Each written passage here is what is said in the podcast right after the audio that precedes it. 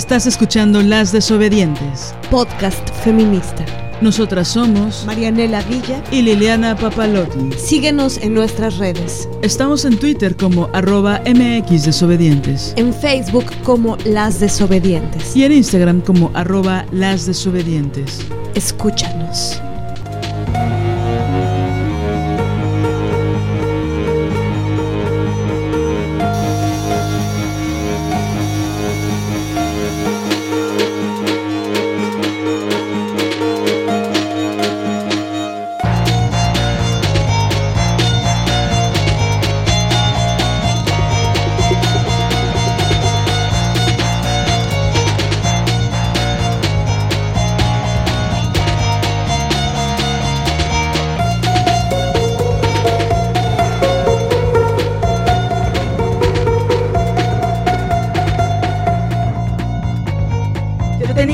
Amigos, yo tenía 10 amigos, solo me habla cuando bebe, ya solo me quedan 9, 9, 9. De los 9 que tenía, de los 9 que quedaban, uno me dijo bizcocho, ya solo me quedan 8, 8, 8. De los 8 que tenía, de los 8 que quedaban, tenía viento de retrete, ya solo me quedan 7, 7, 7. De los 7 que tenía, de los 7 que quedaban, uno se portó ojéis, ya solo me quedan 6, 6, 6. De los 6 que yo tenía, de los 6 que me quedaban, uno se hizo el ya solo me quedan 5, 5, 5. De los 5 que tenía, de los 5 que quedaban, uno lo perdí por macho, ya solo me quedan 4, 4, 4. De los 4 que tenía, de los 4 que quedaban, se fue a nadar con Andrés, ya solo me quedan 3, 3, 3. De los 3 que yo tenía, de los 3 que me quedaban, nos pidió que sumáramos en la agenda feminista el perdón. Ah. Ya solo me quedan dos, dos, dos. De los dos que yo tenía, de los dos que me quedaban, los mandé a la chingada. Yo prefiero a mis hermanas, manas, manas. Muy buenas tardes, noches, madrugadas. Sobre todo muy buenas madrugadas. ¿Cómo están? ¿Cómo están? ¿Cómo están? En este micrófono está Mariana La Villa y Liliana Papalotl. en esta ocasión eh, vamos a escuchar, de, pues, a, bueno, en realidad acaban de escuchar una pieza eh, de nuestra autoría. Que ahorita, bueno, ya Marianela va a hacer la presentación oficial del tema del que vamos a hablar de hoy. Hoy, no del tema que acaban de escuchar antes de la maravillosa melodía de Alina. Pero es que estamos encabronadas, estamos molestas. Y bueno, la verdad es que no nos sorprende nada. Pero hoy queremos hablar de varias cosas con respecto ya sé que hemos hecho varios episodios con respecto a que los aliados no existen y que sus nuevas machirrinidades y esas cosas raras que se inventan para seguir en nuestros espacios los hombres, pero hoy vamos a hablar de otro tema muy en particular. ¿Verdad, Mané?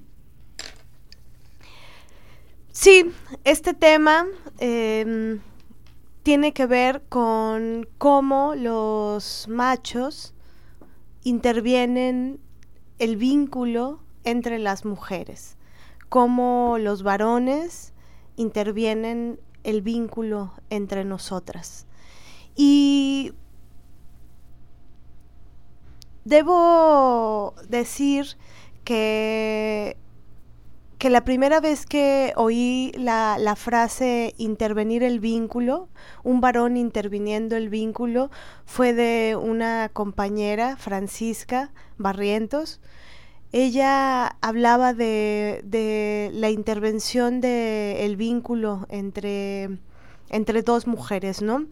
Y a partir de ahí fue que comenzamos a, a pensar esa idea y a darle vueltas, ¿no? Y tratar de trasladarla, digamos, a nuestra vida, a observar qué era lo que sucedía. Nos dimos cuenta, por ejemplo, que eh, había cosas en nuestra relación con algunos varones que que nos ponían eh, en conflicto con con otras compañeras con otras mujeres pero realmente no sabíamos bien a bien de dónde venía. Parecía eh, de pronto parecía como si el conflicto inicial, el germen del conflicto, eh, proviniera de con una compañera, ¿no? Con una em, em, mujer. Y después desglosándolo y desmenuzándolo, eh, llegamos a, la a la observación, ¿no? Nos, observamos cómo eh, el, problema era que ese conflicto que teníamos con esta mujer era resultado de que había un varón eh, haciendo cosas, haciendo acciones. Creo que tendremos que ser tal vez más específicas en el ejemplo, porque esto que les vamos a contar que nos, nos sucedió, creo que se puede replicar en muchos otros eh, momentos o circunstancias. Sí, creo que la cuestión fue que, digo, tal vez siendo un poco redundante con lo que dijo Mané, pero que es importante decirlo para complementar, es que comenzamos a ser conscientes, ¿no? Conscientes, o sea, empezamos a ser conscientes de que hay personas que intervienen en el vínculo, es decir, que se aprovechan de eh, los, las fortalezas del patriarcado. Por ejemplo, todas sabemos que el patriarcado es un sistema que es perfecto y es estructural. Y entonces hay varios elementos que salen del que son las raíces profundas del patriarcado. Una es la vigilancia de las mujeres a otras mujeres para ser perfectas y sumisas y reprimir su ira, su rabia. Y otra, por ejemplo, una de tantas, por supuesto, es eh, la competencia entre mujeres, ¿no? Entonces, muchas veces los hombres ya ni siquiera tienen que mover un dedo, ¿no? Para que las mujeres empiecen a pelear. Y creo que parecía que era algo espontáneo, ¿no? Así me empezó a caer mal, no sé por qué. Empezó a tener actitudes violentas, pasivo-agresivas conmigo, empezó a anularme, a no mirarme a los ojos, a aislarme en una reunión, en una fiesta, en una mesa de trabajo, en una conferencia, o sea, y que todo parecía de forma espontánea, ¿no? De algo habrá pasado, algún malentendido, pero que eso solo va creciendo. En lugar de regularmente lo que hacemos es mm, ir construyendo la lejanía entre esas personas, ir construyendo la competencia, en lugar de averiguar cuál es la chingada razón por la cual empezó esa competencia. Y nos pusimos a observar que muchas veces hay un hombre detrás de esa competencia esa competencia se formula a partir de hombres que nos quieren ver pelear. No solo pelear por ellos, como cualquier telenovela barata, ¿no? O sea, eh, ellos se excitan muchísimo, el macho cabrío se excita de que dos o más mujeres se peleen entre ellas por un pendejo, por la atención de un güey, ¿no?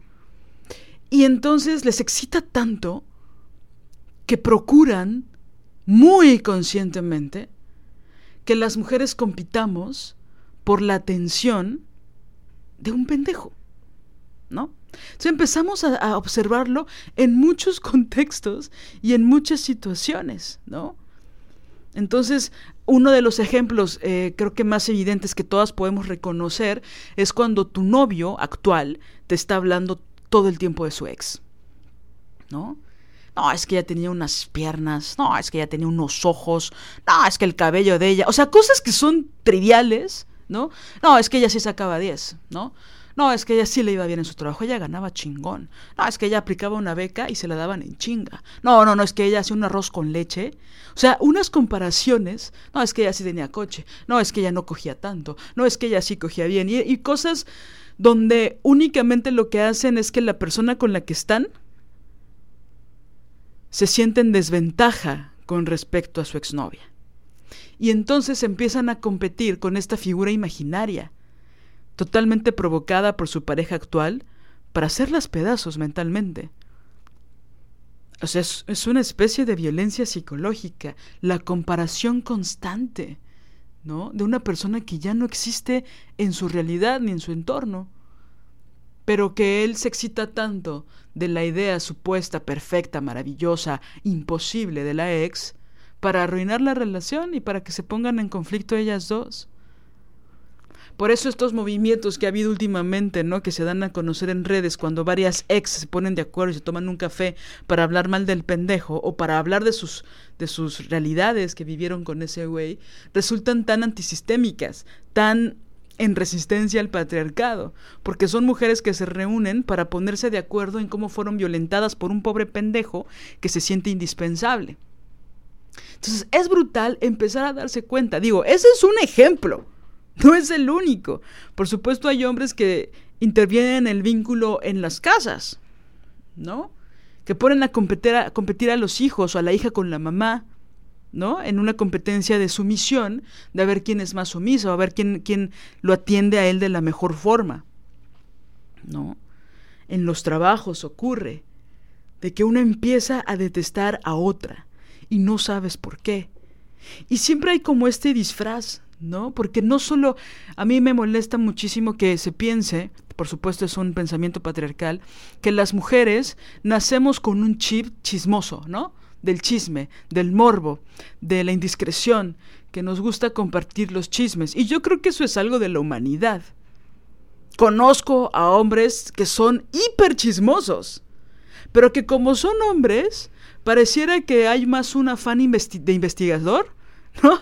Como una categoría como de él quiere saber porque quiere entender las cosas, ¿no? O sea, siempre hay una categoría como eh, que sí convencionalmente está bien, ¿no? O sea, que socialmente puede ser aceptada.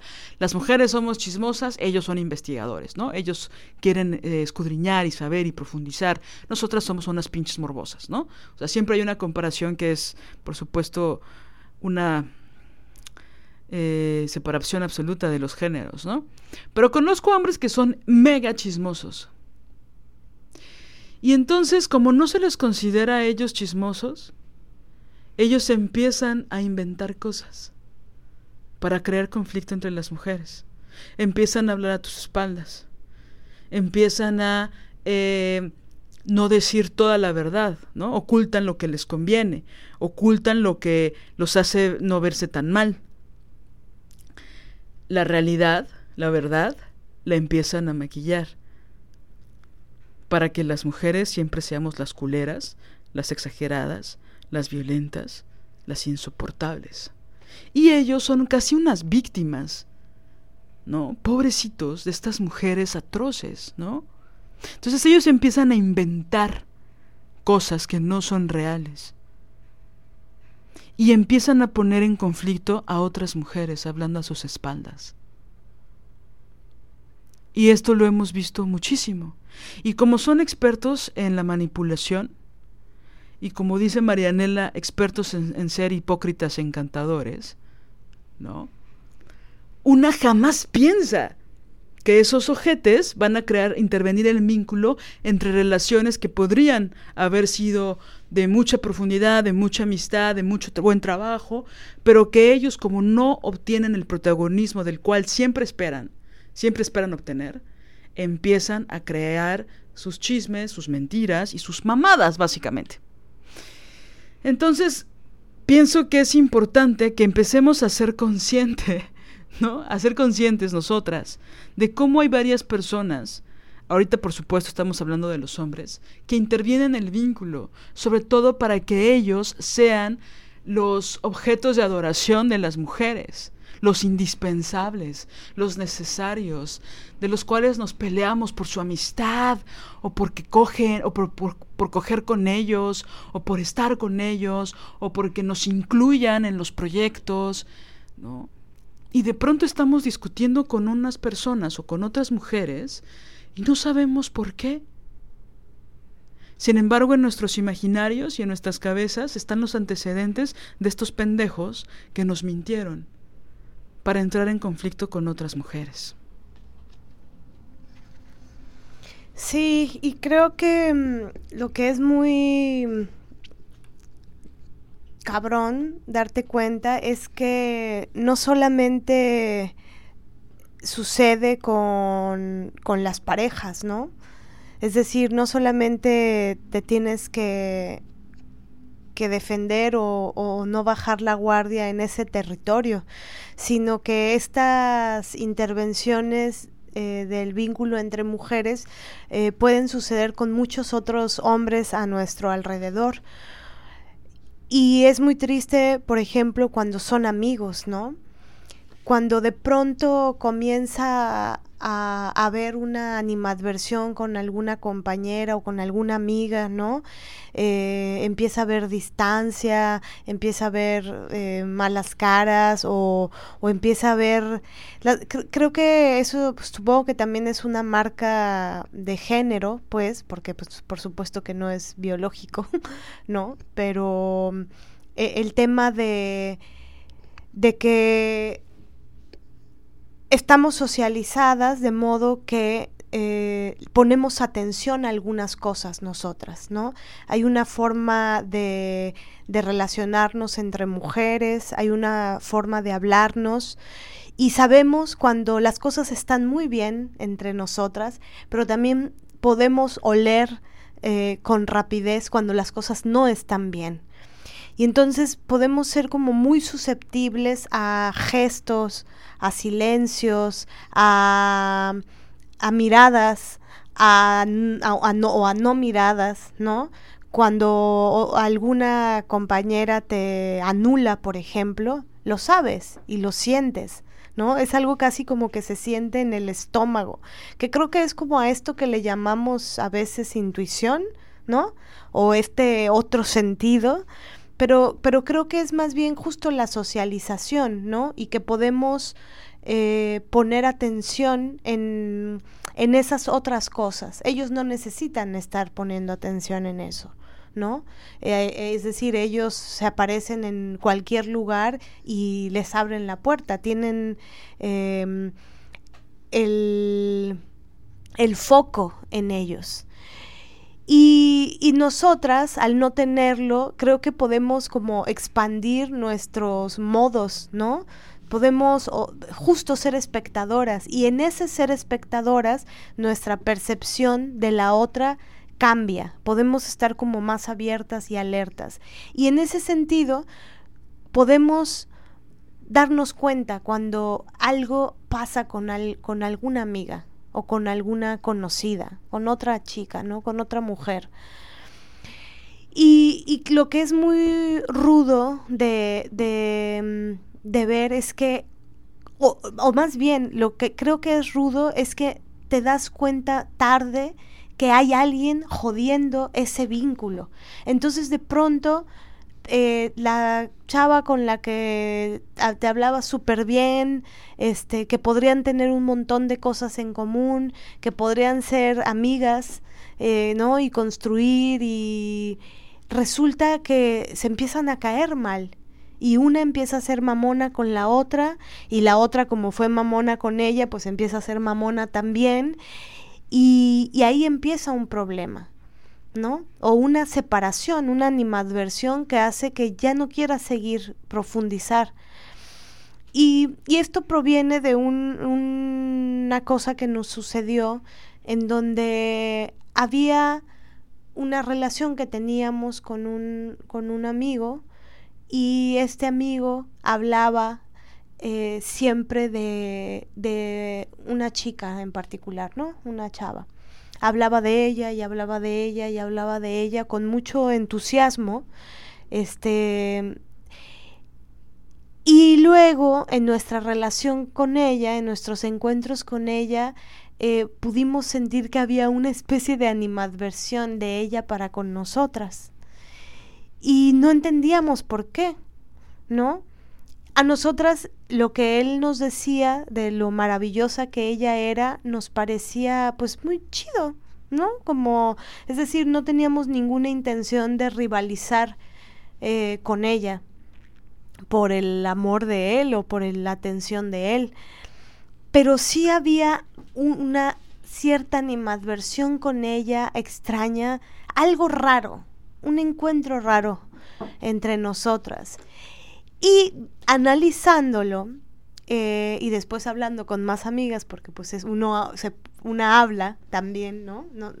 No solamente las ex hablan o no, sino las amigas se juntan y hablamos y, descubrimos que este, mm, hablar maravillosamente de la otra en frente de las otras era una práctica común que hacía con todas a la vez. Y entonces lo que puede pasar, no necesariamente, es que si te están llenando los oídos cuando de la otra es maravillosa y la otra esto y la otra y, y la otra y su feminismo y la otra bla bla bla y la otra pues puedes poner en falta a tu amiga. Y creemos que eso era lo que este es eh, que él estaba haciendo. Lo que este manipulador experto hacía sí porque hay un disfraz no se disfraza el halago ¿no? Entonces aparentemente estás hablando bien de las otras, pero en realidad las estás poniendo a competir. O sea, sí tú eres feminista, pero ellas son más feministas que tú. Sí, tú eres delgada, pero ellas son más delgadas que tú. Sí, tú eres talentosa y tienes un currículum aceptable, pero ellas tienen el doble que tú. O sea, y todo está disfrazado, ¿no? Como si estuvieras hablando bien de las otras con esta persona, pero en realidad las estás poniendo a competir, ¿no? Y entonces eso es una forma de, de violencia, porque estás poniendo, rivalizando muy conscientemente. Ahorita que estaba escuchando Temane pensaba en si un día te encuentras con una amiga y te empieza a hablar mal de alguien, ¿no? Lleva toda la mañana, todo el desayuno, todo el almuerzo. No te hablan de otra persona mal todo el día y te dicen esto, esto, es violenta, me pone ultimátums, es exagerada, no le gustan mis amistades, no ta ta ta ta ta ta, y de pronto en la noche te encuentras a esa persona, cuando te han hablado todo el día mal de ella, pues obviamente la ves con aversión. Y no pones en duda, ¿no? Lo que te está diciendo tu amigo. Porque mi amigo, ¿por qué me mentiría acerca de esta persona? ¿No? Yo si hubiera sido ellas, les hubiera dicho, ¿y por qué le hablas a esta culera, no? Si es tan violenta, tan manipuladora, tan exigente, ¿no? Pero bueno, entonces pienso que siempre hay como un disfraz, aparentemente les están hablando bien de ti o te hablan bien de las otras personas, pero solo te ponen a competir, ¿no? Qué bien das tu salto, triple, pero ella lo da a la inversa, ¿no? Y lo da hacia atrás y entonces, y siempre ella es más, ella es más, ellas son más, ella es más, ¿no? Y entonces obviamente hay una clara línea donde pues empiezan a hacer una aversión, porque te pusieron a competir con otra persona y ni te enteraste, ¿no? Y lo que me choca mucho, mucho, es la, la cobardía de estos güeyes es algo que me molesta muchísimo, ¿no? Porque no son capaces de verse como son, no son capaces de aceptar las putadas que hacen, ¿no? Entonces eso es muy grave, porque de repente, digo, a mí me ha pasado un buen de veces, yo sé que a todas otras, que dejas entrar en tu casa y dejas entrar a tu vida a gente que solo te ha manipulado y que te ha mentido y que ha sido hipócrita, ¿no? Y que basta hablar con otras mujeres para ver cuál es el modus operandi de este gran violentador. Porque utiliza las mismas técnicas con todas. ¿no? Pone a competir, ¿no?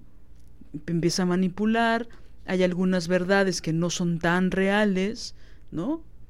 Eh, hay unas verdades que se empiezan a forzar o a cortar o a manipular a su conveniencia, porque él es casi como divino, es como un puto ángel que no comete errores, ¿no? Entonces yo ya no confío en las personas que dicen que no cometen errores. ¿no? Entonces es, es brutal cómo se empiezan a intervenir muchísimos vínculos, ¿no? Estaba pensando en que si a una persona empiezas a... Yo solo dije el ejemplo de un día, pueden ser días, semanas o meses o años, ¿no? De que esta persona está interviniendo, interviniendo, interviniendo, interviniendo y creando, ¿no? Construyendo mierda, mierda, mierda en las orejas de otras personas para hablar mal de ti. Pero pienso que a pesar de que sin duda esté pasando mucho tiempo, ¿cuál es el fin de hacer esas cosas, no? O sea, ¿qué papel de víctima tienen que estar jugando todo el tiempo? ¿No? Qué vacío profundo hay en sus vidas como para estar inventando lo de otras personas, ¿no? Hoy, hoy en la mañana algo así como de Patti Smith, ¿no? De esta gran música, compositora, poeta, que decía, pues ahorita en la pandemia yo siento libertad incluso en el encierro. Una de mis reglas es no molestar a nadie, no chingar, ¿no? Y eso me pareció alucinante, ¿no? Porque uno cuando no se soporta, empiezas a competir con la otra y empiezas a chingar y empiezas a inventar cosas y empiezas a tal, tal, tal, tal, tal, porque claro, la paz mental está muy poco valorada, ¿no? Está infravalorada. Entonces, si hiciéramos un ejercicio todo, todo el día o todos los días, al menos, aunque fuera un poco, muy poco tiempo, de no voy a chingar, no voy a molestar a las otras, no voy a incomodar a las otras gratuitamente, ¿no? Voy a estar tranquila, voy a tratar de no ofender, voy a tratar de llenar mi vacío existencial con la búsqueda de mi deseo, ¿no? O por lo menos con la lista más profunda de mis pendientes, ¿no? Pero aquí la cosa es que todo el mundo te idolatre, ¿no? Aquí la cosa es que a los hombres les gustan las fans, no les gustan las amigas, no les gusta crear relaciones profundas, no les gusta nunca estar vulnerables porque como tienen que probarse machos fuertes y viriles todo el tiempo, necesitan ¿no? la autorización o la eh, legitimidad de otras mujeres. Solo que el precio es muy alto para nosotras, porque dejamos de construir, dejamos de hacer redes con otras mujeres para que el pendejo nos dé la palomita o la estrellita en la frente. Y eso es muy brutal. Porque pareciera que toda nuestra existencia va de la mano con un pendejo, poner en el centro de nuestras vidas a estos pendejos. Y entonces cuando una decide poner límites, los ojetes se, se encabronan. O sea, ellos te agreden, ellos son violentos, ellos chantajean, manipulan, inventan cosas de ti por años. Les dices, les enumeras, les enlistas todas las violencias, les pones fechas, ¿no? Complejizas, desarrollas el recuerdo, sacas tus conclusiones, decides poner un alto y los ofendidos son ellos. O sea, es que me parece ridículo, ¿no? O sea, este mismo güey del que habla Manés, es que no sé cómo pedirte disculpas. Claro, porque aparte de que te agreden y que te violentan por años, tú les tienes que mandar un mail muy específico de cómo te tienen que pedir disculpas. Porque los cobardes están acostumbrados a no pedir disculpas, a no reconocer sus errores, a no saberse mierdas. Porque así como tienen muchas capacidades y muchas habilidades chingonas y pueden ser muy generosos, también tienen un lado que es muy mierda. Y ahí estamos toda la humanidad. Ahora sí que más allá de los feminismos, si tú crees que nada más te falta una luz dentro, ¿no? Entre entre los pulmones, en el tórax, abajo del esternón, o sea, no. Todos tenemos y todas un lado oscuro, hay que reconocerlo, hay que verlo en su justa dimensión. Porque una de repente va impune caminando en la calle pensando que es una blanca paloma y que es muy chingona y que es muy buena. Y si te escucharas tus conversaciones, si escucharas cómo te refieres a otras mujeres. Ayer que teníamos una agradable tertulia, ¿no? Hablábamos de eso, ¿no? De cómo te diriges ante las otras, ¿no? Es decir, es, es, es fuerte no, no poder reconocerse como una es, ¿no? Entonces hay que vernos en nuestra justa dimensión. Hay que reconocer lo que somos. No, está bien que no somos perfectas pero también hay un lugar en el que podemos ser autocríticas. Y solo en la medida que conozcamos y reconozcamos nuestros monstruos, ¿no? Podremos ir hacia un lugar que sea más pacífico para nosotras, para tener la mente tranquila, a pesar de que el mundo es tan adverso para nosotras, ¿no? Y no estar preocupadas en la aprobación de un pendejo que te pone a competir con otras mujeres para ver, ¿no? Y aparte el chantaje emocional, si algo yo no soporto de nadie, es el chantaje emocional, ¿no? Y entonces te hacen sentir culpable porque pones límites. Sí, y ahora también esta intervención del vínculo que hay em, se puede dar en, diferentes temáticas, ¿no? Es decir, que... Em, ¿Qué es esto de intervenir el vínculo? ¿Qué, ¿Qué es lo que se quiere provocar? ¿Qué es lo que quieren provocar cuando intervienen el vínculo? Una es poner en falta a la otra. Y siempre cuando alguien quiere poner en falta a otro alguien, adrede, con alevosía, es porque pues se siente en falta y no sabe cómo sostenerse ante su propia falta, ¿no? Y como no se sabe sostener, pues si yo hago que tú entres en falta, me siento mejor. Y hay otras temáticas que se pueden hilar con esto, que una creo que puede estar ligada con el, con el, con el tema de los celos, ¿no? Que es la competencia, la rivalidad, yo busco que la otra persona, yo busco que la otra persona piense que, que prefiero a otra que a ella. O sea, al final ese es el gran mensaje que hay atrás. Y que si se piensa en las relaciones, ¿no? Em, digamos, erótico-amorosas, eh, es un mecanismo de control que, que es muy recurrente.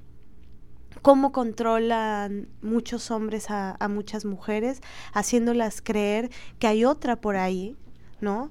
Que puede ser, eh, que él la puede preferir. ¿No? Y entonces es, es terrible porque lo que, lo que se quiere, lo que quieren en realidad no es profundizar contigo, ni tampoco con la otra. Es simplemente que se sientan en falta. Y luego cuando te das cuenta que te lo hacen a ti, pero también se lo hacen a la otra, que es como este esto que dice Liliana sobre las ex que hablan, ¿no? Cuando se dan cuenta que una estuvo obsesionada con la otra y la otra con la una, y él se encargó de que esa obsesión eh, sucediera, es, eh, es tremendo. Y ahí es cuando te das cuenta que a él no le interesaba ellas, ¿no? A él no, ese, ese no era su, su interés no estaba puesto en ellas, su amor menos. Sí, creo que justo esto de los celos es fundamental, ¿no? Yo no dejo de, de ver vacío en eso, ¿no? Eh, esta, ya sé que lo he dicho muchas veces, ¿no? Pero eh, esta mentalidad adolescente en los afectos, pareciera que siempre nos relacionamos desde un impulso adolescente con respecto a las emociones, ¿no? ¿Cuál sería la madurez emocional, no? Porque esta provocación, estos celos, a mí me parecen absolutamente de secundaria, ¿no? De mira mi nueva amiga. Ella es mi nueva amiga y es maravillosa y siempre tiene tiempo para mí. Es como, wow, me preocupa ella que siempre tenga tiempo para ti, porque ¿cuándo tendrá tiempo para ella? O sea, siempre hay una competencia, ¿no? Y yo también lo he visto muchísimo en los trabajos. El otro día hablábamos, ¿no, Mané? De la persona que más eh, se desvela por trabajar, por entregar bien, la que llega temprano y se va tarde, la que tal, un día falla y es la peor trabajadora de la empresa, ¿no? O de la compañía, o de la oficina, de la institución, ¿no? La que más da siempre es la, la que una vez falla y es la peor siempre. Y pues la gente se acostumbra a la norma y la norma es la gente que es mediocre. La verdad. Esa es la norma, la gente que no da lo suficiente, que da solo lo, lo poquito, ¿no? Lo que se lo que se note. es difícil encontrar gente con la que puedas trabajar que esté a la altura, la neta. Al menos eso ha sido en mi experiencia. Igual y generalizar es absurdo, ¿no? Pero en mi experiencia ha sido eso. Entonces una tiene que darlo todo porque si no, pues no, no traes la camiseta, ¿no? No te estás sacrificando lo suficientemente para el capitalismo. Pareciera que no quieres poner tu sangre en esta oficina, o en este trabajo, en este teatro. Y en el momento en que tú cuestionas y pones, ¿no? Te empiezan a comparar con otras personas que no dan ni la mitad de lo que tú das. ¿No? Aparentan, simulan dar más atención. Pero es que las personas que se guían más por las palabras que por las acciones ya me desesperan bastante. ¿No? Sobre todo porque hay tantas personas que hablan tan mal de mí. ¿No?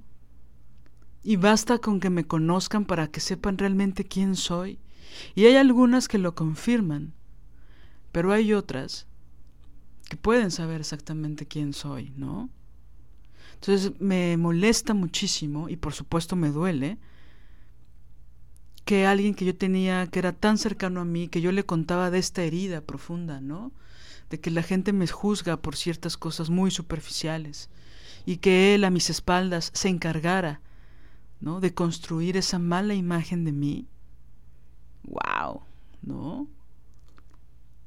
Entonces, yo al, al, al tiempo en que empecé a, a darle importancia al espacio en el que vivía, me di cuenta de que era importante revisar cuáles eran las personas a las que yo admitía en mi casa, ¿no? Porque era algo importante. Y pensé, hay ciertas personas en las que jamás dejaría que volvieran a entrar a mi vida, ¿no? Casa, vida, ¿no? Porque justo creo que soy una persona que, que es muy frontal y que se abre, ¿no? Y sí, yo creo que cometo muchas veces el error rotundo de desbordarme, ¿no? Pero yo sé que estaré tranquila cuando muera y decir yo nunca me di a medias, ¿no? Es como esta cosa que leí de créanle, ¿no? A los, a los que me detestan, créanles. A los que me aman, créanles también. Ahora sí que yo doy como recibo, ¿no? Porque yo por las buenas, híjole, soy lo máximo pero por las malas no soy lo máximo. ¿no? Porque poner límites me ha costado la vida, ¿no? Es que venga, venga alguien a enojarse y a hacerse el ofendido porque le estás poniendo límites. O sea, es como la, la adolescencia perpetua de la inmadurez emocional. Entonces, o sea, es gente que te va diciendo, es que los hombres, como no podemos demostrar las emociones, pues por eso terminamos matando. ¿Qué? No. Asume quién eres. Reconoce el monstruo que traes. Mírate al espejo. ¿No? Sí, tienes cosas chidas que también no sabes bien dimensionar, pero los lados oscuros también creo que los minimizas bastante, ¿no? Pareciera, o sea, hay tantas competencias, ¿no? yo creo que si, que si les preguntáramos, ¿no? A estas personas de, a nosotras mismas, por supuesto, oye, ¿por qué te cae mal tal? No, pues porque dicen que, ¿dicen? Sí, bueno, me contaron, ¿quién te contó? No, no, no, alguien, alguien en quien confío. Pero uno realmente desprecia a alguien porque le hicieron algo o porque cuentan cosas de esa persona. ¿No? O sea, no, no le hablo porque todo el mundo dice que es una culera o realmente me hizo algo. ¿No? Sí, que también es, es grave porque ahí entra el tema de cómo construyes a las otras personas en el imaginario, ¿no?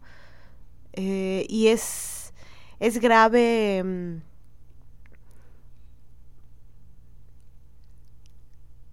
pues la mala leche. Es grave que, que hables de una persona, es grave que, que des tus impresiones eh, sin, sin cuidado y sin ética, ¿no? Y que porque tu percepción puede estar mal.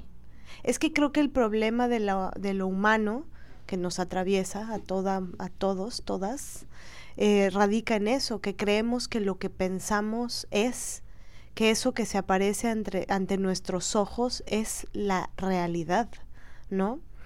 Entonces por eso es tan difícil los acuerdos de paz. Es, por eso es tan difícil tener autocrítica y decir yo la cagué fue mi equivocación, no fue tu equivocación. Es muy difícil decirle a la otra persona cuántas veces nos hemos topado hablando, por ejemplo, con, con novios, ¿no? Y que te dicen que eres una exagerada, em, que estás alucinando, que, que tu percepción, que toda, toda tu percepción está errada. Y cuántas veces nos hemos topado con alguien que nos dice, eh, no, tu percepción algo, algo debo haber hecho para que tú estés así de enfurecida. No estás loca. Algo debo haber hecho. Tenemos en todo caso que analizar. Y, y por eso es, es tremendo, porque como lo humano piensa que lo que ve ante sus ojos y oye y el color que percibe es el que es y eso es la realidad, y que lo que piensa, esa es, ese es el, la realidad toda, cuando es un enmarque en todo caso, ¿no? Un, un zoom, un, un, filtro de percepción. Eh, eso hace que si no tienes ética con tu bocota y la abres sin, eh, sin prudencia, hace que puedas dañar mucho a, a, a otra persona, ¿no? Y peor si esa persona de la que hablas o de la que hablas mal dices que es tu mejor amiga. ¿No? Ahí está, está cabrón. Y peor, cuentas cosas que están íntimamente relacionadas con heridas que ella tiene. ¿no? Y que muchas son producto de la misoginia misma o de la, del lesbo odio, ¿no? Entonces, Liliana es una violenta porque dice firme y claro las cosas, o Liliana es violenta porque porque tiene dignidad, porque no se deja poner la bota encima, porque no le gusta que los vatos la agredan, ¿no? Es una violenta porque defiende a otras mujeres. Es la misma mamada, ¿no? de maldita feminista radical, muérete. Sí, ahorita que hablabas de la, de la percepción, pensaba en todas las veces que amigas nuestras nos han preguntado, oigan, ¿me pueden ayudar a analizar esto? Porque yo tengo una reflexión o tengo una hipótesis o tengo una teoría, pero siento que estoy exagerando. Entonces me ayudan a analizarlo para que tal vez juntas me puedan dar una percepción tal vez más cercana a la verdad. Y regularmente tenían razón, ¿no? En su percepción desde el principio. Pero como estamos acostumbradas a dudar de nosotras a partir de las críticas crueles de los otros, ¿no? De esto que decías, de estás alucinando, no exageres, ¿no? Nadie lo ve así más que tú. O mi favorita, no te lo tomes personal, ¿no? ¿Cómo me voy a tomar personal que me corrieron de un proyecto? ¿Cómo me voy a tomar personal que me que me ponen a competir con mis amigas, ¿no? Y que se hablan por WhatsApp de cosas que se supone estábamos resolviendo en terapia. ¿Por qué me lo tomaría personal? ¿No? ¿Por qué me tomaría personal que me roben proyectos? ¿Por qué me lo tomaría personal que no me dan el crédito? ¿Por qué me tomaría personal que cuando yo digo una idea se apropian de mis ideas y las dicen en su nombre y las firman con su nombre? ¿Por qué me tomaría personal que me hacen perder un año, más de un año, cuando quise hacer una publicación con una universidad? El problema es que nos, nos, nos hacen parecer ridículas cuando mostramos nuestra rabia. Y yo estoy tan cansada de eso porque defender nuestro lugar en el mundo es lo más cercano a la dignidad, no al patetismo, ni a la idiotez, ni a la exageración.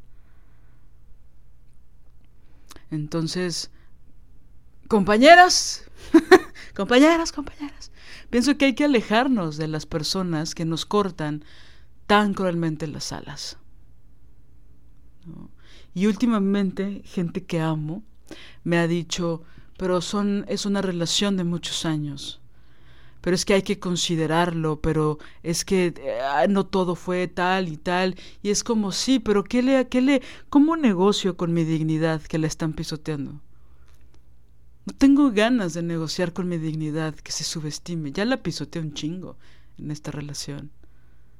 No me, no me interesan los años. Es como cuando hablan de eso de así de esa forma del trabajo sexual. Bueno, es que es el oficio, ¿no? Más viejo del mundo. No me importa que la prostitución inició en el principio de la humanidad o después de la escritura, después de la creación de la escritura. Tiene que detenerse la explotación sexual. ¿No? No, no, no, pero es que eso existe desde siempre, es algo cultural. ¿Cómo crees que vas a romperlo? ¿No? O sea, pienso que esos mecanismos de pensamiento están relacionados a por qué vas a dejar a tu marido que te violenta si ya tienen 20 años de casados y tienen tres hijos. A la chingada. ¿No? O sea, yo admiro muchísimo a las mujeres. Digo, sé que las circunstancias hay que ver cada caso y las particularidades y tal, pero hay mujeres que se divorcian de un pendejo con el que estuvieron 30 años y rehacen sus vidas. ¡Wow! Felicidades. Después de eso sigue descubrir un planeta, visitar otro universo. Porque tuvieron la gallardía de quitarse el apego, la dependencia, la comodidad. ¡Wow! ¿No? Una vez no puede terminar una relación de tres años. La señora lo hizo en una relación de treinta. ¡Wow! Con hijos, casa, perro, la Winstar color miel la cochera en el estacionamiento. ¡Wow! Lo hizo, ¿no? Gente que renuncia a sus trabajos porque prefirió su dignidad, su libertad. ¿no? ¿Por qué chingados no vamos a terminar una relación que nos violenta? ¿En nombre de qué? ¿Del tiempo? ¿De la amistad? ¿Cuál amistad si Creo que también aquí habría que replantearnos qué es eso. Hace poco hablábamos con unas amigas sobre eso, ¿no? Y también aquí en alguno de los episodios sobre qué es ser una amiga. ¿Qué es? ¿Está tan manoseada esa palabra? ¿Tan, tan manoseada? Yo siempre decía cuando quería decir que una amiga era una amiga de verdad, era algo así como, es que hasta ancianas y te cambiaría los pañales, ¿no? Pero digo, ese solo es una frase. ¿Qué más? Como el lienzo en blanco de lo que sería tener una amiga, ¿qué sería? ¿Qué es? ¿Qué significa eso? ¿Qué es la lealtad? ¿Dónde queda la ética ahí? ¿Cómo se construye? A una amiga no la robas, a una amiga no la engañas, a una amiga, no hablas con el agresor de, de tu amiga. A una amiga la cuidas, la ropas, la acompañas el día que va a dejar su casa y está haciendo sus maletas, ¿no? Le das un ride si tienes coche. O sea, a una amiga le abres tu casa. A una amiga no la dejas al lado por tu vato.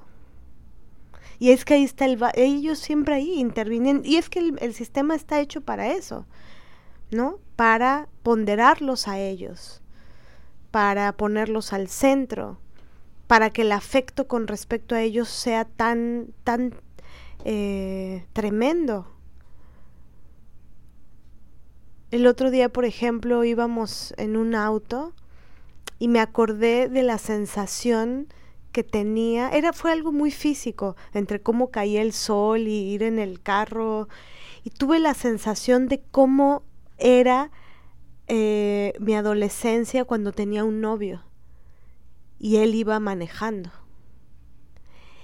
Y era muy duro porque, o sea, fue muy duro la reflexión ahora actual porque esa simple sensación de él al lado de mí, la recordé y era una sensación de es muy chido un él al lado de mí. ¿Protegiéndote? No, no protegiéndome, sino estando. O sea, que haya un él al lado tuyo te, te da un... Eh, ¿Pavorrealismo? Un pavorrealismo, ¿no? Digo, pero lo que fue muy fuerte fue la sensación de esta sensación tenía. y, eh, y era como de estar bien, es, es bueno, es, es bueno tener esta sensación, esta grandeza, digamos, ¿no? Pero es falso, eso es el patriarcado, eso es la heterosexualidad obligatoria. En, en sensación, y me lo reveló el solo, me lo recordó, ¿no? Como que veía mis piernas y me acordé de su cuerpo ahí y dije, no mames, esto era lo que yo sentía. Por eso me costó, eso yo tenía 17 años, y me costó no sé cuántos salirme de ahí. Sí, la falsa idea de éxito, ¿no? Ya eres mujer, un hombre está a tu lado. Sí, puedo intuir perfectamente a qué se siente eso. Lo he sentido de distintas formas, ¿no? Porque como la sociedad, todo tiene que ser en parejas, como lo hablamos la vez pasada, o la vez antepasada, ¿no? Entonces, bueno, órale, sí, en ciertos círculos, ¿no? En ciertos gremios, ya eres lesbiana, qué asco, pero bueno, eres lesbiana, pero bueno, estás con alguien, ¿no? O sea, tienes una novia, ¿no? Tienes una relación formal, ¿no? Es como una cosa de autoridad social, no de éxito. No en la misma magnitud, porque pues las lesbianas somos odiadas, pero sí hay una especie de no es una perversa loca, ¿no? En la que nadie confiaría, sino ella tiene pareja, ¿no? En ciertos círculos, por supuesto, jamás me imaginé llevar a mi abuela a mi novia, ¿no? Desgraciadamente, porque... Y es que quiero hacer la acotación porque sí, sí tiene que ver y va en relación con, con mi lesbiandad actual. O sea, como que pude recordar lo que yo sentí en algún momento hace 20 años. Y como que pude ver la estructura de dominación interna que cuando estás sola, por ejemplo, cuando no tienes pareja, por eso te sientes, cuando estás en, en el sin feminismo, en la heterosexualidad obligatoria, en la alienación, en él, te sientes desolada, te sientes podrida y puedes este aguantar cualquier mequetrefe que vaya pasando por ahí con tal de que eh, de paliativo contra ese instante contigo misma. Es brutal porque entonces ellos te completan ontológicamente, es ahora soy, porque él está aquí. Y entonces por eso pienso que a veces la lesbiandad no causa sentido, ah, porque es como, pero no voy a ser, o sea, voy a estar solo con ella, ¿ves? Es brutal, pero creo que es importante verlo así, de filoso como es, porque es una construcción patriarcal y misógina y lesbofóbica, lesbodeante, ¿no? Y sobre todo misógina contigo, te estás odiando tú, no eres tú toda tú completa. Pero también porque no hay una representación de éxito en una mujer lesbiana enamorada de otra mujer. Total.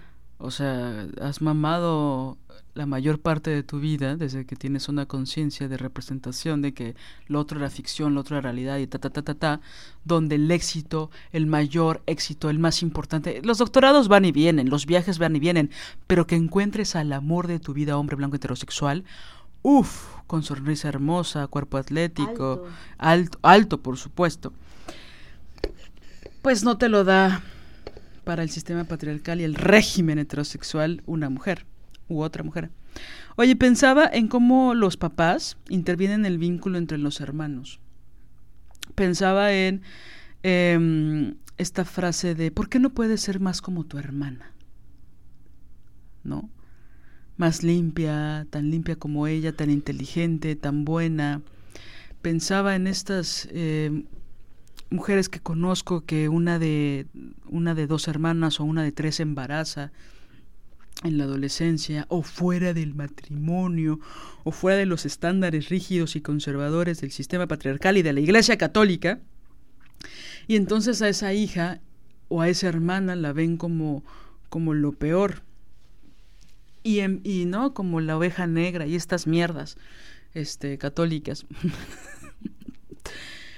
Pero pienso que hay una intervención, ¿no? Porque del vínculo como si ella no fuera lo suficientemente importante en la familia, porque se embarazó a los 16 o a los 40, ¿no?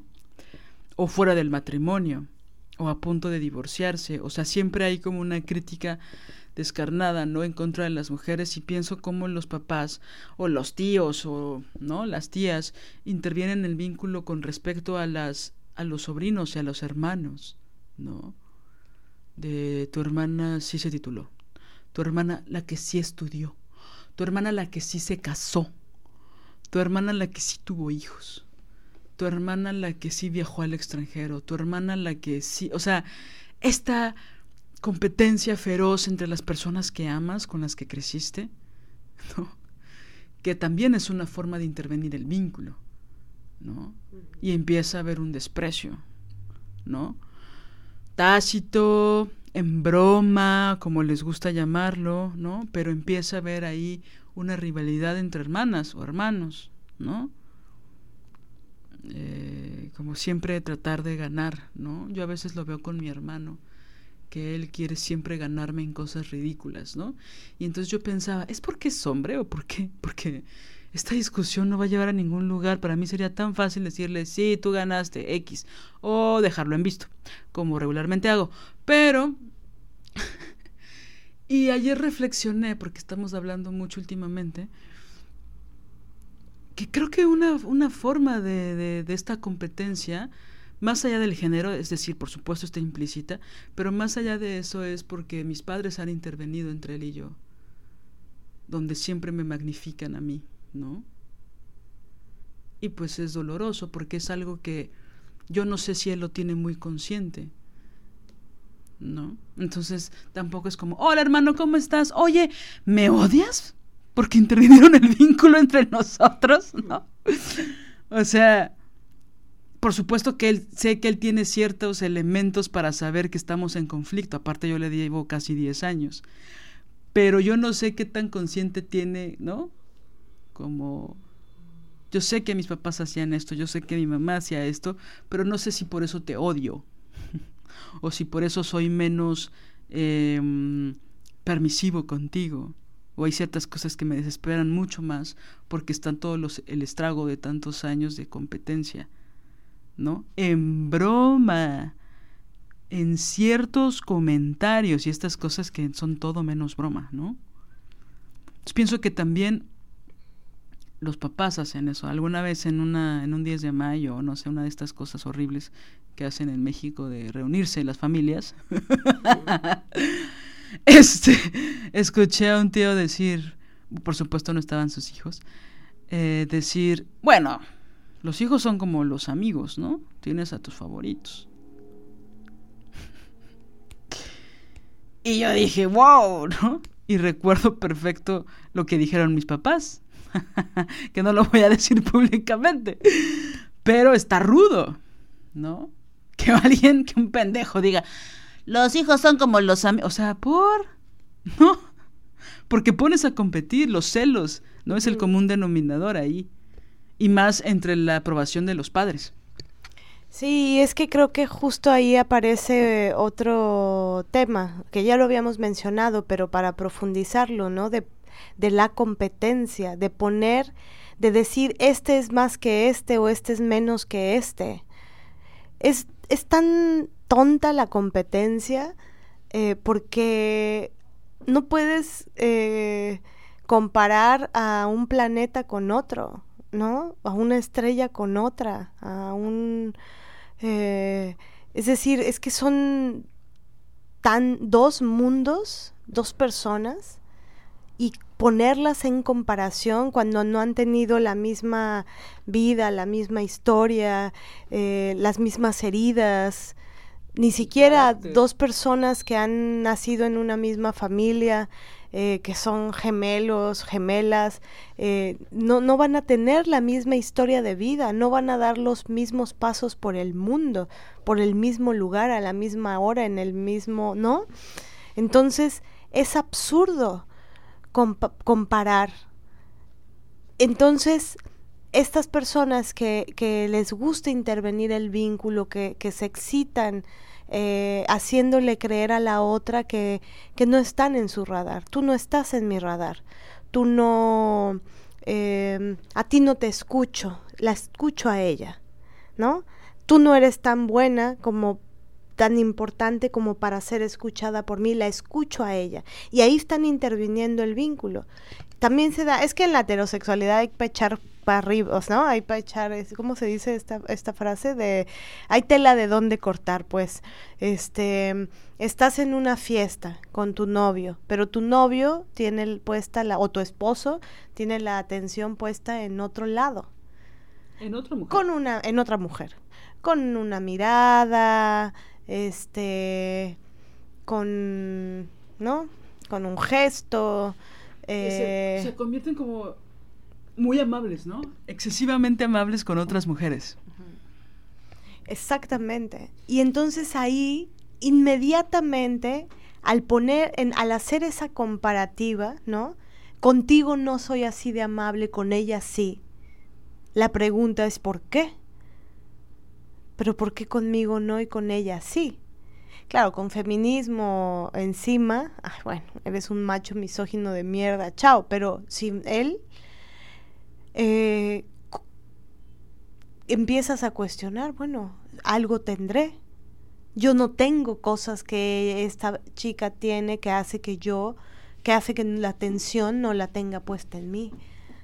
Y como hay un automenosprecio automático, en lugar de recordar que una es valiosa e importante y maravillosa y talentosa y chingona, empiezas a sentirte menospreciada por el sujeto amado y en competencia feroz contra la tipa, eh, ¿no? Contra la desgraciada, contra la infeliz, ¿no? Porque esas palabras ocupamos para criticar a la otra que ni conocemos muchas veces, ¿no? Y hay de ella que responda el coqueteo, ¿no? Aún sabiendo que él tiene pareja, es decir, eso crea mucho más rabia en nosotras. Y entonces regularmente, porque nuestra gran educación emocional está en las telenovelas, regularmente empezamos a pelear con ella o a lanzar indirectas o a ser frontalmente violentas con ella, en lugar de agarrar nuestras cosas y dejar a este pendejo verlo y decirle eres una mierda e irte. Sí, o agarrarlo de los huevos y decirle, a ver, cabrón, ¿qué te pasa? Che grosero. ¿no? Venimos a la fiesta y no estás aquí conmigo en la fiesta, bueno, adiós, o yo me voy con quien yo quiera también, porque ahí ya no les gusta, ¿no? Pero bueno, y, y, creo que también otra cosa cabrona es cuando empiezas a disfrutar que un que alguien intervenga el vínculo, porque ahí también entra la ética de una, ¿no? Cuando sabes que él está interviniendo el vínculo y en vez de tener una postura ética feminista y decir, no lo vas a lograr, una vez estaba con una chava, no, no, no, estaba con un güey eh, platicando en un, afuera de un teatro, en un barcito, y estábamos hablando muy bien, como hablando de teatro y de las obras y tal. Y él me empezó a contar de la obra de una compañera, actriz, em, eh, de su unipersonal que había creado y, y él estaba como muy emocionado contándome y yo estaba emocionada escuchándolo, ¿no? Porque por lo que me estaba contando de mi compañera. Y luego esta chava llegó y nos saludó a ambos y él le dijo a ella, pues aquí, este, oyendo todas las cosas horribles que dice ella de ti, Marianela de ti. Marianela de ti. Y pasó algo increíble porque las dos nos miramos y ella le dijo a él, eh, eso que estás diciendo, no te lo creo. No vas a jodernos. ¡Wow! ¿No? Y nos abrazamos y le dije, y le dije, qué cabrón eres, ¿cómo te atreves a decir semejante mentira? Y ella repitió, ¿no? Eh, dijo, ay, como mándalo a la verga, ¿no? Pero ahí fue directo y también ella pues muy chida, ¿no? Como ella no lo puso en duda, no lo, no lo creyó ni un segundo y se lo respondió inmediatamente. Pero también eso habla de, de, de ella y su propio y su trayecto, ¿no? Creo que a eso me refiero con la madurez emocional, ¿no? O sea, pudo haber sido una cosa que hasta nuestros días hubiera alcanzado el comentario de un envidioso estúpido, ¿no? Eh, que quería, o sea, ese fue como el ejemplo de intervención del vínculo en tres segundos, ¿no? Exactamente. y lo intentó y no le salió y ya terminó como un pendejo ante las dos. Y en mi vida le quiero volver a hablar a ese güey, ¿no? Pero... Pero creo que esa, esa velocidad, ¿no? Esa velocidad para, incluso como para decir, no te lo voy a permitir. Por ejemplo, a mí me pasaba también mucho que me hablaban muy mal de una, una mujer, ¿no? Pero mal, siempre una mujer que aparte tiene muchísimo éxito, muchísimo trabajo y me, mal, mal, que era casi un monstruo con este, ¿no? Con cuernos y tal. Y, y yo dije un día, pues voy a hablarle, ¿no? Tanta gente me dice que es lo peor aquí, algo, algo no me huele bien. Y la conocí y me parece que es maravillosa. Nos conocimos un día, tuvimos una plática, le escribí, hola, ¿cómo estás? Te quiero conocer. Ella me dijo, va, ven a mi casa. Fui a su casa, hablamos tres horas, profundizamos, lloramos, hablamos del mal, de los malditos misóginos, nos contamos un montón de cosas y terminamos dándonos un abrazo y diciéndonos que qué belleza de encuentro. Y yo dije, qué cabrón, o sea, no vuelvo a... Mm, ni siquiera prestar oídos, ¿no? Y, después de esa reunión hubo gente que volvió a querer hablar de ella mal y la defiendo ahora a capa y espada. ¿De qué eres? ¿Por qué hablas mal de ella? Porque es una chingona. Por eso hablas mal. Por eso te repugna. Sí, la misoginia en sus diversas modalidades, ¿no? Eh, creo que sí, el cuestionamiento sería eh, dejar de valorar la opinión mordaz de los hombres en contra de las mujeres. Y lo que quería decir hace un rato es que, eh, que comentábamos con unas amigas ayer, con unas maravillosas amigas ayer, es que eh, salen muchas mujeres a defender a los hombres ciegamente. ¿no? que los creen incapaces de ser crueles, malos padres, malos amigos, malos hijos, malos novios, malos esposos, y resulta que en la realidad es otra cosa, totalmente inversamente proporcional. Y, que yo siempre digo desde hace ya varios tiempo, varios meses, eh, que a mí me encantaría que algún día me defiendan como las mujeres promedio defienden a los vatos, ¿no? Con esa fuerza, con esa firmeza, con esa vehemencia, ¿no? Quisiera que, que las mujeres no solo me defiendan a mí, coño, a otras mujeres, con la fuerza, ¿no? Con la que defienden a los hombres sería, acabaría el patriarcado, ¿no? Si las mujeres fueran tan aguerridas, tan claras, tan contundentes, incluso tan violentas en defender a los hombres. Imagínate que hicieran todo eso para defender a las mujeres, la dignidad de otras mujeres. ¡Wow! No, sería. Es decir, por supuesto, muchísimas mujeres lo hacemos sacamos los dientes para defender a otras mujeres. Pero la verdad es que no es la regla, ¿no? Em, creo que ya hay que ir cerrando, ¿vale? Eh, ¿Qué te gustaría decir como para ir cerrando el tema de la intervención? Pues que pienso que es bueno estar alerta, ¿no? Cada vez que un señor nos hable, un varón nos hable muy, muy mal de una compañera, hay que abrir la oreja y ponerlo en duda. Pero también cuando se ponga a hacer un alarde, ¿no? Exacto. Eh, hay que ver cuáles son sus motivaciones. No en un plan paranoico, pero cuáles son tus motivaciones. Como con mucho pensamiento crítico. ¿Qué estás queriendo hacer? ¿Es genuino? Porque si es genuino está chingón. Porque creo que cuando es genuino uno lo oye, pero cuando no es genuino, cuando dices, aquí le estás subiendo la nota, que es como el novio, ¿no? Eh, a veces un, novio te puede contar de una eh, compañera y no sientes nada, no, no hay, y te puede contar algo chido, su admiración, su respeto, ¿no? Que, pero hay veces que sientes que estás subido de tono y no entiendes por qué. Y ya después que te das cuenta que cuando terminas con él, anda con esa persona, dices, ah, ya entendí. O no sé, cosas por el estilo. Pero, pero creo que eso, un poco el ser suspicaz, ¿no?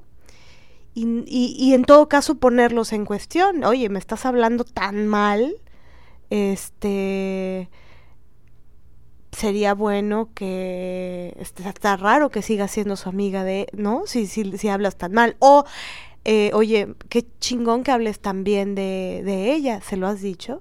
Porque Mm. sería importante que también ella lo Ah. escuchara, ¿no? Eso es típico, esa es típica de te hablan todo el tiempo, Juanita es lo máximo, Juanita, Juanita. Oye, y Juanita no sabe. ¿Por qué será que Juanita, Juanita nunca le dices que es maravillosa? Exacto. ¿Por qué nunca públicamente frente a ella reconoce su talento? frente a otros pendejos. O la invitas a trabajar y la propones para otros proyectos. Porque a todo mundo en lo privado dices que Juanita es lo máximo, pero cuando puedes ayudar a Juanita a desarrollar sus talentos no lo haces. Ah, también hay otra modalidad del, del amigo macho, ¿no? Que te dice eres lo máximo, eres genial, eres, porque lo eres, ¿no? Lo, y él te lo puede decir, pero nunca lo dice públicamente, nunca te recomienda, o sea, nunca para el afuera. Sí te lo dice a ti, pero resulta que siempre recomienda a alguien más, o a él mismo, ¿no? Sí, sí, porque si una fuera culera y este pendejo está diciendo que yo soy culera a todo el mundo, pues una dice, bueno, se está basando en la verdad. Pero no ser culera, dar un chingo de cosas y que digan Liliana es culera, pues sí me calienta las chichis, compañeras. Sí, así como que, ¿no? Creo que hay que recordar, yo lo que diría para cerrar este episodio, digo, mi participación es, los pasivos agresivos también son violentos es violencia psicológica. La manipulación, el chantaje, el hecho de que no griten, el hecho de que no azoten cosas, no significa que no sean unos violentazos. Y hay que tener cuidado, como dice Mané, con los halagos. Los halagos excesivos, propios y de otras personas, ¿no? Cuando se refieren a otras personas, híjole, hay que tenerles, ¿no? Creo que nos ha pasado, ¿no? Que no son maravillosas, son maravillosas y tal y tal y tal y tal. Y una sabe. Pero nada más defiendes a una mujer de otra mujer y... y ya no eres tan maravillosa. Pones límites a otras personas que son sus amigas y ya no eres maravillosa. Bueno, este, sí, sí, sí, o sea, el halago e- excesivo. Es decir, esto no significa que no nos gusten los halagos, no mamar, ¿no? También nosotros reconocemos los talentos y la inteligencia y la brillantez de otras mujeres. Pero de repente creo que lo que me molesta es que luego te subestiman, ¿no? O sea, como que nos subestiman y es como, si la lago, la lago, la lago, la lago, ¿no? Este, puedo ocultar cosas entre sus halagos, ¿no? Y todo es como una cosa ahí como serpiente de humo eh, de secundaria, ¿no? También quería sumar que la hipocresía es violencia también. Ese enfrente de ti te digo que quiero recuperarte y quiero recuperar la relación y atrás de ti digo mierda de ti.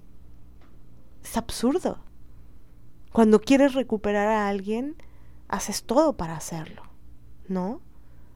Pides perdón, ¿no? Dices que lo lamentas profundamente y haces acciones. Pero hablar mal de esa persona que quieres que te perdone, supuestamente, es ir en contra de eso que dices que quieres. Y es tristísimo el daño que causas a la persona que dices amar, que es tu amiga, es brutal. Cuando te hubiera defendido, te hubiera cambiado los pañales. Es que esa gente no sabe amar, la neta.